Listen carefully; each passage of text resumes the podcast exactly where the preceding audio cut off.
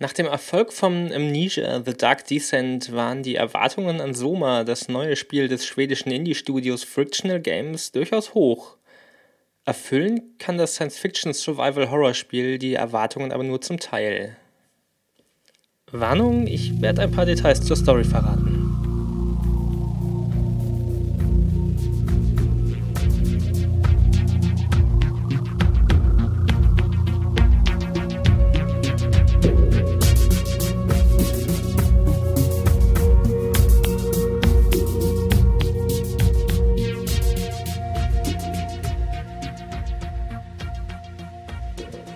Penumbra und Amnesia etablierten die schwedischen Entwickler das Format, an dem sich Horrorspiele wie Slender, Outlast und sogar Alien Isolation orientieren.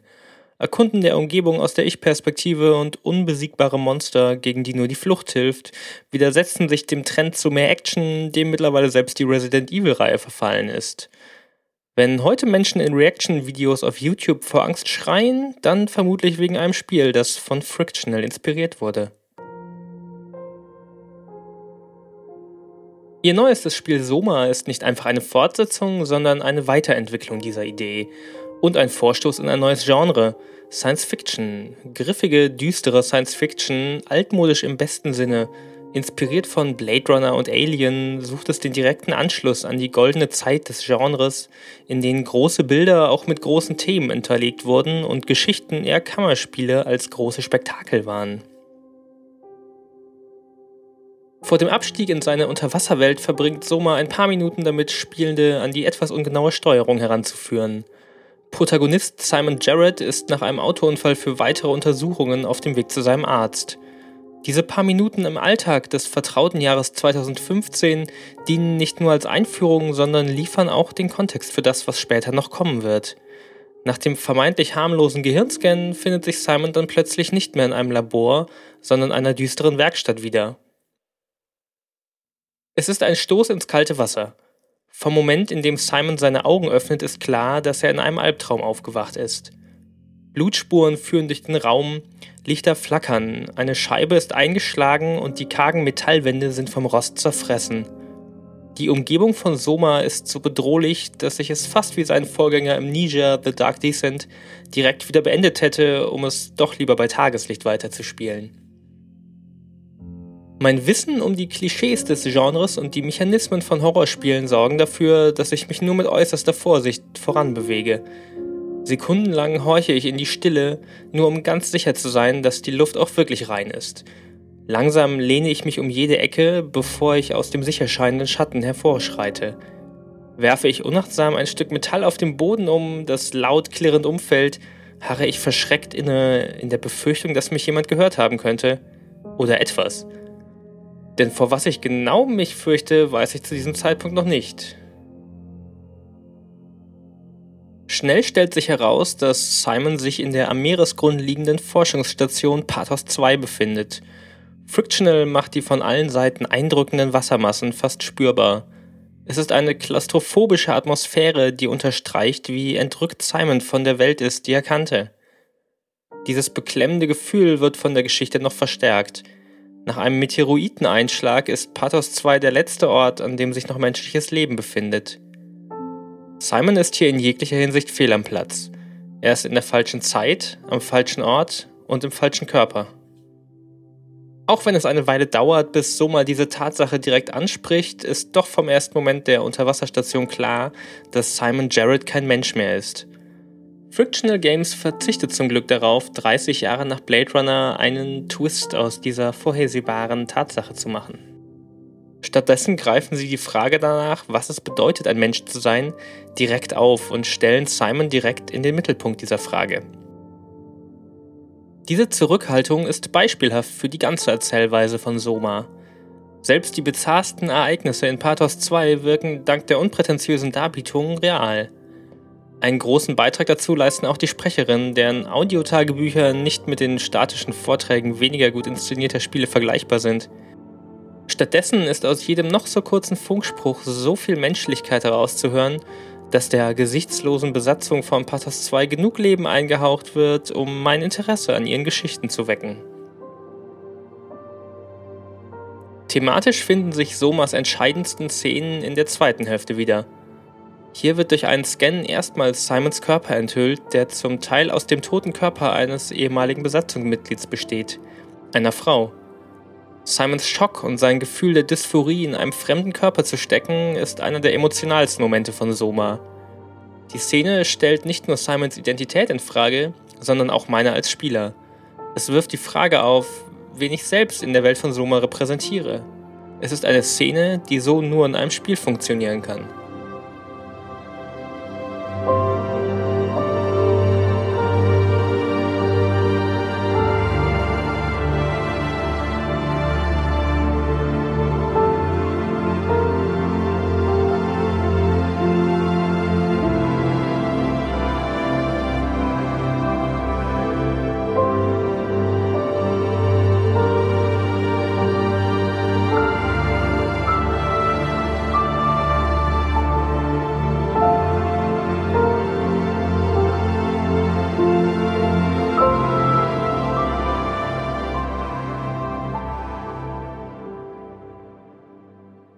Das Motiv von Dualismus von Körper und Seele wiederholt sich später auch aus anderen Perspektiven und konfrontiert Spielende einige Male mit schweren Entscheidungen.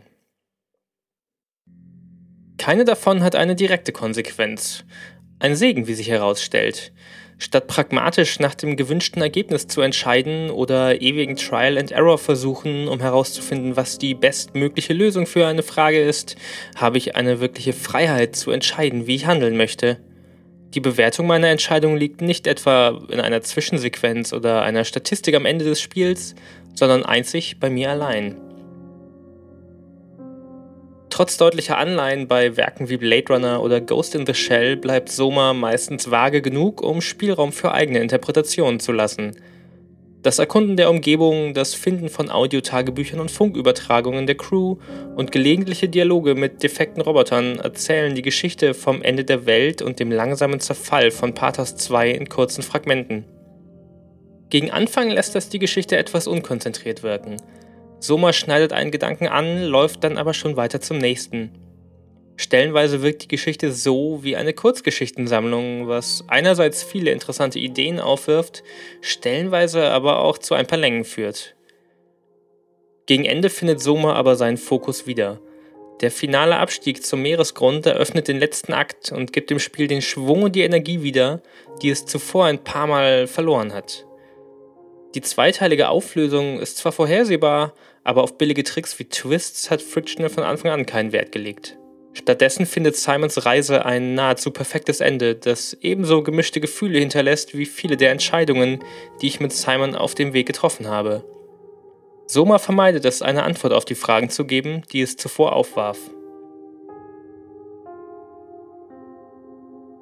Dass ich dieses Ende überhaupt erreicht habe, war leider nicht ganz selbstverständlich. So viel mich an Soma auch fasziniert, so widerspenstig geben sich die Teile, die am klassischsten Spiel sind – der Horror entsteht die meiste Zeit im Kopf. Durch die Isolation vom Rest der Welt, Simons Einsamkeit und die ständig in Frage gestellte Menschlichkeit jedes einzelnen Charakters. Immer wenn diese Gefühle Raum bekommen, um sich zu entfalten, ist Soma eine der beklemmendsten Erfahrungen, die ein Videospiel bieten kann. Doch dann kommen die Monster.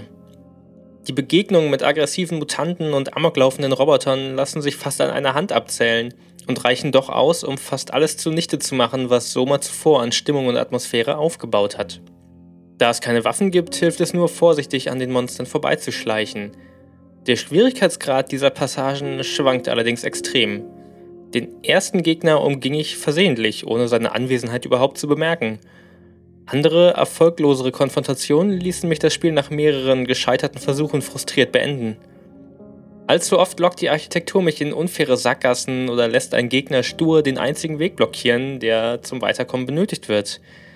Dazu kommt eine künstliche Intelligenz, die mehr als einmal dazu führte, dass die Monster vor meinen Augen im Kreis liefen und so wenig erschreckend wirkten. Somas bis dahin so dezent inszenierter Horror reduziert sich in diesen Szenen auf einen billigen Trick. Schlimmer noch, diese Szenen reißen die Atmosphäre so nachhaltig ein, dass es den folgenden Abschnitten schwerfällt, den Schaden wieder auszugleichen. Einzig die Begegnung mit einer Gestalt im Taucheranzug wirkt, als würde sie wirklich in dieses Spiel gehören. Ansonsten lässt sich jeder Monsterabschnitt aus dem Spiel streichen, ohne dass es inhaltlich irgendetwas verlieren würde. Mehr noch, ohne diese Passagen mit ihrem wiederholten Game Over wäre Somas Horror sogar um einiges effektiver.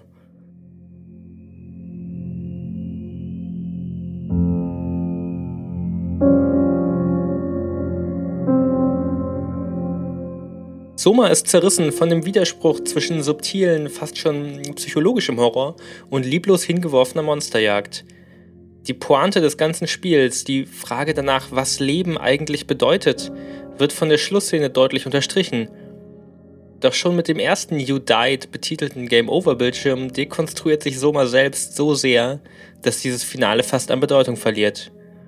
Es ist ein Beugen an die von Amnesia gesetzten Konventionen des Genres, die Soma glaubt einhalten zu müssen, um sich als Horrorspiel zu legitimieren. Auf der Metaebene diskutiert mag die Beobachtung, dass sich das Thema des Spiels sogar in seinen Designfehlern wiederfinden lässt, vielleicht interessant sein. Der Fakt, dass ich das letzte Drittel mit erschummelter Unsterblichkeit bestritten habe, sollte zumindest Simon Grund zum Nachdenken geben. Mit dem Controller in der Hand vor dem Bildschirm stürzt es Soma aber in eine Identitätskrise, von der es sich fast nicht mehr erholen kann. Was am Ende stehen bleibt, ist dennoch eine Science-Fiction-Geschichte, die im Medium ihresgleichen sucht. Aber auch der Gedanke, wie viel besser und zugänglicher Soma hätte sein können, wenn es sich seiner Stärken und Schwächen besser gewusst gewesen wäre. Ich bin aber sicher, dass mein Frust über Somas Probleme mit der Zeit verschwinden wird. Der Rest wird mir umso länger im Gedächtnis bleiben – jeden Tag, seit ich Soma beendet habe, kam mir ein neuer Gedanke, ein neues Detail, ein neuer Aspekt, den ich zuvor nicht bedacht habe, in den Kopf. Soma ist nicht clever, es ist intelligent, ohne über den philosophischen Tönen die Menschlichkeit in seiner Geschichte zu verlieren. Davon brauchen Videospiele auf jeden Fall mehr. Aber auch den Mut, die Monster einfach mal im Schrank zu lassen.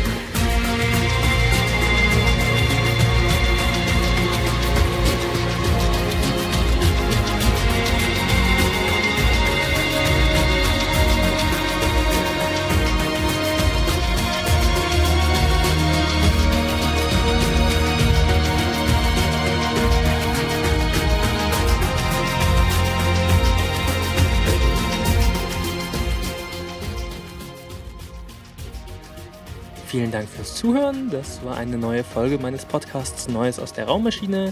Mein Name ist Daniel und wenn euch der Podcast gefallen hat, könnt ihr andere Folgen auf soundcloud.com slash Raummaschine hören oder mich auf Patreon finanziell unterstützen. Bis zum nächsten Mal.